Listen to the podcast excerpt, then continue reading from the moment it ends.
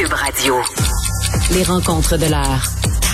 Elsie Lefebvre et Marc-André Leclerc. La rencontre, Lefebvre, Leclerc.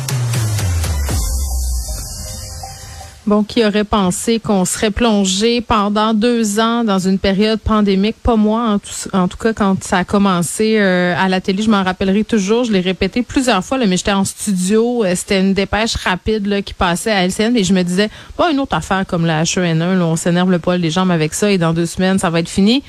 Et que je m'étais trompée, Elsie et Marc-André, salut. Allô? Allô, ben oui. Deux ans, deux ans de pandémie et je disais au début de l'émission, euh, il y a des gens qui ont perdu la vie et c'est pas parce que là on voit la lumière au bout du tunnel qu'il faut les oublier, ces gens-là. Effectivement, ça a été euh, un traumatisme, je pense qu'on peut dire ça, ici Ouais. au Québec, mais partout dans le monde, des millions de morts euh, à l'échelle mondiale. C'est quand même, euh, on aurait effectivement, comme tu l'as dit, euh, pas cru que c'était possible, euh, surtout que quand c'est arrivé, effectivement, moi aussi, je me rappelle là, de la dépêche de l'OMS quand, quand ils, ont, ils ont finalement dit que c'était une pandémie mondiale. Puis au début, on savait pas que ça touchait principalement là, les aînés. Donc, il y avait toutes sortes de choses. Euh, Ouais. Puis quand on lit le, li- le livre de, de notre collègue Castonguay, euh, qui résume Alec? les premiers jours de la, oui, avec Castonguay, qui résume les premiers jours là, de la cellule de crise, c'est fou, là, le gouvernement du Québec, euh, dans les premières, dans les premiers jours, premières semaines, ils ont fait le décompte des, euh, des biens, ben, des, des- de la nourriture qu'on avait au Québec. Puis donc, euh, selon les projections, on allait se nourrir de lait, d'œufs et de porc. Donc ça, on en avait encore Non, mais c'est fou. C'est vrai, Elsie. Puis je, je recommande aux gens d'aller le lire, ce livre-là. Euh, ça s'appelle Le printemps le plus long. Euh, on apprend beaucoup de choses là-dedans. Puis c'est vrai que, ben moi, je me rappelle, écoute, le papier de toilette gate, tout ça, là, on- c'était Oui. la folie, là. Mais on savait pas si les, les containers, tu sais, ultimement, qui proviennent des autres pays, tu sais, comme par exemple les légumineuses, les fruits et légumes, on savait pas si euh, il y allait avoir finalement rupture de, de- des transports. Puis pendant quelques jours, quelques semaines, ça a été réel. Donc c'est vrai que cette folie-là, au départ, là, de- des Québécois, mais on l'a vu un peu partout dans le monde, c'était oui une folie, mais en quelque part, c'était aussi réel parce que ça aurait pu se produire. Il y en a eu des ruptures euh, d'approvisionnement au départ. Heureusement, finalement, c'était entre guillemets moins euh, moins dramatique que, que ce que ça aurait pu être, mais quand même, quand on pense euh, au confinement, il y a eu un couvre-feu au Québec deux fois, euh, le nombre de morts évidemment, les CHSLD, les gens qui peuvent pas voir leur famille, puis la gouvernance, donc euh, une cellule de crise, puis un premier ministre qui s'adresse aux Québécois euh, presque quotidiennement, c'était c'est hors du commun. Là. Je pense Mais- pas qu'on va revoir ça de notre vivant. L'une des images qui m'a le plus marqué, rappelez-vous, pendant la première vague, euh, c'était les familles qui allaient voir leurs proches dans les CHSLD, les RPA, par les fenêtres. Tu sais, là, on, on voyait des aînés, le visage appuyé contre la fenêtre, et là, tu avais en bas leurs enfants, leurs petits-enfants qui tenaient des pancartes, qui chantaient des chansons. Euh, c'était très touchant de voir ça, mais en même temps, c'était d'une tristesse sans nom, là, Marc-André. Oui, effectivement, de voir des gens, euh, des personnes âgées dans les RPA, Prisonniers. qui ont prisonniers qui ont quitté, euh, qui ont qui, qui, tu sais, qui veut dire qui ont euh, qui sont décédés malheureusement, sans les sans les l'amour de leurs proches autour d'eux, tu sais, puis il y a plein de choses, tu sais, quand on pense tantôt Mourir sur un iPad. Ouais, ouais, Ah ouais. exactement. C'est dire bye, bye à quelqu'un sur iPad, là, c'est, c'est, c'est, ça peut pas être évident. Et ça, ça nous a amené également aussi, il y a des choses qu'on a faites. Tu sais, Il y a des gens, tu sais, on parlait tantôt de l'épicerie, tu sais, puis le, le papier de toilette, mais tu sais, il y a des gens qui, je sais pas si vous l'avez fait, là, mais tu sais, laver toute son épicerie, là, tu sais, Oui. veux Eh mon Dieu, écoute, le, on sort garage, le Palmolive, on sort euh, puis on lave tout ça, là. On- on le le garage fait, comme sas de décontamination là. Oui. Écoute, moi pendant deux semaines là, euh, j'ai j'ai viré un peu sur le crank là. Je rentrais par le garage. OK, écoutez bien ça là, c'était débile mon affaire. On rentrait par le garage, là je mettais les produits non périssables en quarantaine là deux jours, j'enlevais tout mon linge, mes souliers, tout ça puis je rentrais dans la maison. Ça va? Vole au-dessus Eh de oui. coucou là? C'était quelque chose. Ouais, puis oui. Moi, moi, moi, je dois avouer que j'ai failli acheter, mais j'ai pas acheté, mais j'ai regardé sur le web un genre de scaphandrier. C'est pas gros. Non, mais on, on a tout un peu. Non, mais c'est. Écoute, c'est pas grave. On n'est pas les seuls, là. Tout le monde a un peu Non, perdu non. le nord puis divagué à certains moments, là. Non, puis on avait quand même, on avait quand même, puis des flèches à l'épicerie à suivre par terre là, Oui. au début. Oui. Il y en a qui les ont gardés plus longtemps, certains épiciers les ont gardés plus longtemps, mais on suivait des flèches avec notre panier. Là. Tu sais, je veux dire, Ah, au-delà de se les mains, porter le masque, mais tu sais, nous autres, on va combattre la pandémie à coups de flèches à, à l'épicerie. Là, tu sais, fait qu'on a quand Il y en même... a qui portaient des tubas, tu sais, des masques tubas à l'épicerie. Je sais pas si vous aviez vu ça. En tout cas, Ben, toutes sortes de façons. Mais rappelez-vous qu'on était un méchant bout sans porter de masque aussi, là. Tu sais, quand Ah on y oui, pense avec le recul. On suivait des flèches, par exemple. On n'avait pas de masque. C'est- c'est- ben, c'est- écoute, c'est- en même temps, c'est facile de parler après. Euh, qu'est-ce que là, euh, qu'est-ce que vous pensez qui va rester ou qui va changer suite à cette pandémie-là, au, au point de vue social, mettons là, Elsie? Ben, c'est sûr que, tu sais, bon, une fois qu'on a dit là, la catastrophe, puis les morts, etc., puis ça, faut vraiment pas les oublier. Mais il y a des choses quand même qui ont fait progresser la société, hein, si on Mm. peut dire. Il y aura dans plus de le- fax dans- dans les hôpitaux. Ben non, c'est déjà très bon. Euh, effectivement, puis dans toutes les crises, il y a des changements de société. C'est comme par exemple le télétravail. là. On hésitait, c'était Mm. un- c'était des revendications d'ailleurs des groupes de femmes, beaucoup pour la conciliation famille-travail. Donc vrai. ça, ça va rester. Ça, c'est Surtout avec le prix de l'essence, là, je te dirais que ça va rester encore plus. Exactement. Puis, Ouais. tu sais, la grande corvée de vaccination, on- moi, je pense qu'on doit célébrer ça parce que ça a été un des grands succès du ministère de la Santé. Tu sais, donc, euh, que la fonction publique, que les fonctionnaires soient capables de s'organiser puis réaliser une opération d'envergure comme celle-là, moi, je pense qu'on doit célébrer ça puis se bâtir à partir de ces succès-là pour se dire Mm. comment on peut réformer le réseau de la santé. Euh, L'Internet aussi, tu sais, donc euh, un petit peu moins de formulaires, la présence, donc euh, être capable d'avoir des rendez-vous plutôt que de se pointer là puis d'attendre pendant des heures. Mm. Les délais de cours.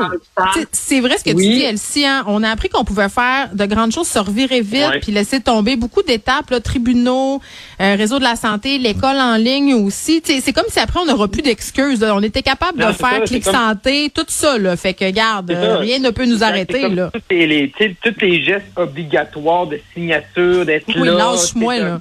telle personne. Ben là, on a comme ça, OK, là, on va être correct. Puis le, le domaine judiciaire, là, c'est un bel exemple. là, tu sais, comme on a comme euh, les cadres, on les a un petit peu élargis. C'est drôle parce que tu sais, c'est une crise qui est sanitaire. Puis qu'on fait le constat, ce qui va changer le plus, c'est tout le travail, c'est toute une organisation en tant que société. Tu sais, avant, tu sais, avant les Teams, les Zooms, on, tu sais, peut-être par vidéo, par Messenger, par FaceTime, mais là, ça s'est beaucoup amélioré.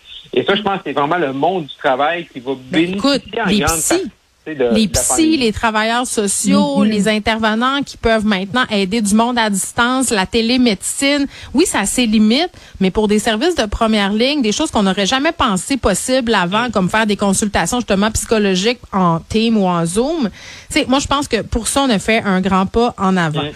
Euh, je veux qu'on voudrais parle. juste Oui, dire, la- vas-y, aussi. juste en, en finissant, la solidarité québécoise. Moi, je pense qu'il faut C'est en vrai, parler hein. de ça parce que c'est incroyable. Au Québec, on est dans ceux, là, on peut critiquer ça comme on veut, mais qui, a- qui, a- qui, a- qui avons suivi les directives de la santé publique. Donc, il y a eu un grand élan de solidarité. Mm. Ouais, ça, au Québec, on, on doit le reconnaître. en Le retour-.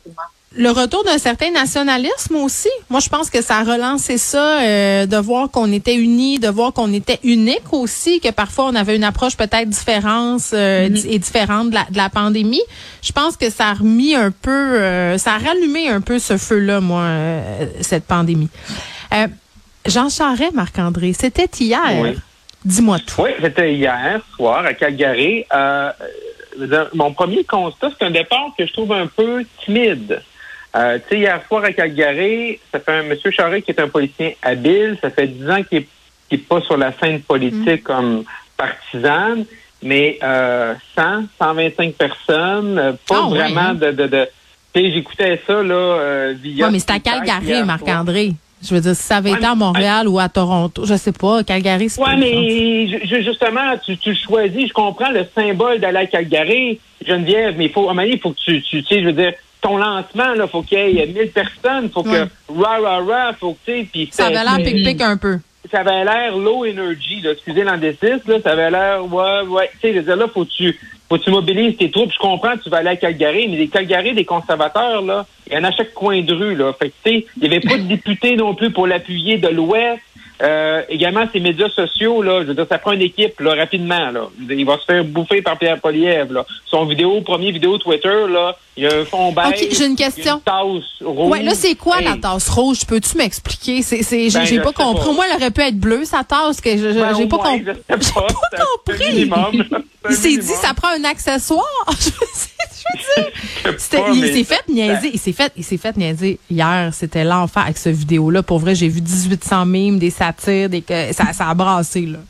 Non, non, non, non, c'est clair. Puis, tu sais, je veux dire, pour, pour M. Charest, ça va être ça le défi. En 2012, là, on avait des BlackBerry, puis on n'était pas capable de prendre une vidéo puis prendre une photo sur le sens du monde. Là, là on est rendu ailleurs dix ans plus tard. On a vécu la pandémie en plus. Fait que tout ça est là. Fait que là, là, ça prend des gens autour de lui qui le conseillent. Mm. M. Charest, c'est un bon politicien. Si tu dis, on fait une vidéo, c'est ça le concept. Mais si tu arrives Ouais. avec une vidéo comme ça, mais tu le publies pas, t'en fais un autre. Toi, toi, Marc-André, qui a des contacts au Parti conservateur, est-ce que tu Oui. pourrais faire un message pour moi? Parce Oui, que ben, je, je trouvais je que M. Charret, ben c'est ça, prends-toi une petite note. Je trouvais qu'il dodelinait beaucoup de la tête. Comme, tu sais, les petits bonhommes en arrière des voitures, là, qui, qui, qui shake. Qu'est-ce qui se passe? Faut, faut qu'ils arrêtent ça. Dis- Dis-leur ça. OK. C'est, Ben, mon message, message. euh, message reçu. Ben, je passe le message. Euh, sondage euh, léger, la CAQ, ça va mieux un peu, Elsie? Oui, ça va mieux. Donc, je ne sais pas si les, euh, les stratèges de la CAQ ont été inquiets, mais je pense que si le sondage aujourd'hui avait encore montré une chute, là, là, ça aurait été comme ça aurait été plus inquiétant pour eux. Donc, on stoppe la, la descente. On est à 41% c'est du solide. Ce qu'on voit surtout, c'est que les autres, euh, les autres partis aussi stagnent. Donc, euh, il y a Éric Duhem qui, qui surprend, son petit parce qu'à 14% euh, il reste bien en selle. là. Donc, la pandémie est un peu derrière nous. Le, le, le coup de sonde a été fait la semaine dernière. là. puis il C'est là. demain. C'est demain la, la, la cessation des mesures. Et ça stagne, là. C'est- Ça n'a pas monté encore pour Duhem. C'est moi qui Non. comprends mal? Non, non, ça n'a pas monté, effectivement, mais il reste là quand même. Donc, Non, mais attends, il solidifie, il consolide sa base. Ben, attends, exactement. Mais c'est un acteur incontournable, il va avoir, euh, tu sais, beau chapitre qui va ramener peut-être la CAQ Oh, j'ai, on vient-tu de perdre Oh, Elsie? Je pense Écoute, que oui. ça, moi, c'est ça que je retiens de la pandémie. Moi, c'est ça. Ah, t'es revenu. Moi, c'est ça que je retenais de la pandémie, c'est que le téléphone à Elsie, il droppait régulièrement. Mais là, t'es revenu. OK, poursuis, Elsie. Puis, mais j'a- c'est ça. Puis là, maintenant, Québec solidaire. Donc, euh, Québec solidaire qui s'est dit la, la principale opposition pendant pendant longtemps. Finalement, on se rend compte que Gabriel Nadeau-Dubois, c'est un peu mieux dans ce sondage-là, mais vraiment, ça reste au, au même seuil. Donc, euh, la transition avec Manon Massé, ça fonctionne pas tant que ça. Puis Québec solidaire, l'enjeu, c'est qu'ils ont six élus à Montréal.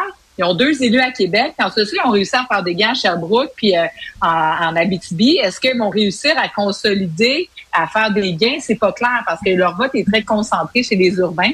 Puis ultimement, euh, Dominique Anglade, ben ça, c'est la grosse catastrophe. Donc, euh, les libéraux... ça se passe pas bien, hein? Ça se passe pas. Tu sais, donc, ça se passe pas du tout, même qu'ils ont perdu des points. Et ils perdent Mais des c'est points pourquoi, euh, c'est pourquoi, selon toi, Ben- c'est-tu à cause de la chef? C'est, qu'est-ce qui, qui, arrive, ben, là?